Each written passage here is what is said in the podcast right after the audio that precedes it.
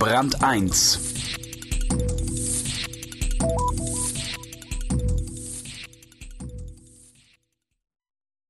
Russland hat einen Crashkurs in Kapitalismus hinter sich und ein ungezwungenes Verhältnis zum neuen System. Die kleinen und großen Oligarchen haben nicht die geringste Scheu, mit ihrem neuen Reichtum zu protzen. Der Autor Wladimir Kaminer kennt sich gut aus. Er hat die Schulbank mit ihnen gedrückt. Das Geld liegt auf der Straße. Die Russen nutzen jede Gelegenheit. Sie heiraten schnell und sind mit 40 schon Großvater. Mit dem Kapitalismus haben sie es genauso gemacht. Ein Text von Wladimir Kaminer. Moskau erinnert heute an ein riesiges Shoppingcenter mit 18 Millionen Konsumenten wobei die meisten mehr glotzen als einkaufen. Die Stadt funktioniert wie ein Geschäft, das rund um die Uhr geöffnet ist. Jede Parkbank ist hier eine Verkaufsfläche, jeder Hinterhof ein kostenpflichtiger Parkplatz, überall könnte ihre Werbung stehen. Der Himmel ist hinter den vielen Werbetransparenten kaum noch zu sehen. Die wichtigsten Werte der russischen Werbung sind nicht wie in Deutschland praktisch, preiswert und bequem, sondern frisch, teuer und kristallklar. Je stinkender die Straße, umso mehr Frische verspricht die Werbung, wobei es nicht nur um Mineralwasser geht. Eine kristallklare Million, eine kristallsaubere Geldanlage bietet eine Bank ihren Anlegern.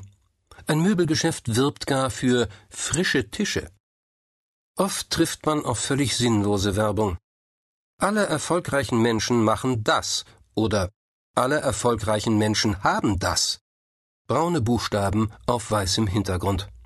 Was genau die erfolgreichen Menschen machen und haben, ist nicht rauszukriegen. Auch der Staat macht Werbung. Riesige Porträts von unseren besten Bürgern. Transparente mit Aufschriften wie Es lebe Moskau oder Moskau ist die beste Metropole der Welt. Die Stadt prahlt mit allem, was sie hat. Das war nicht immer so. Während des Kommunismus konnte man hier ohne Bedenken bei Rot über die Straße gehen, so wenige Autos fuhren vorbei. Die Lebensmittelläden hatten keine Namen, Wurst und Käse hießen schlicht Wurst und Käse. Wie eine verzauberte Prinzessin schlief Moskau in seinem sozialistischen Käfig.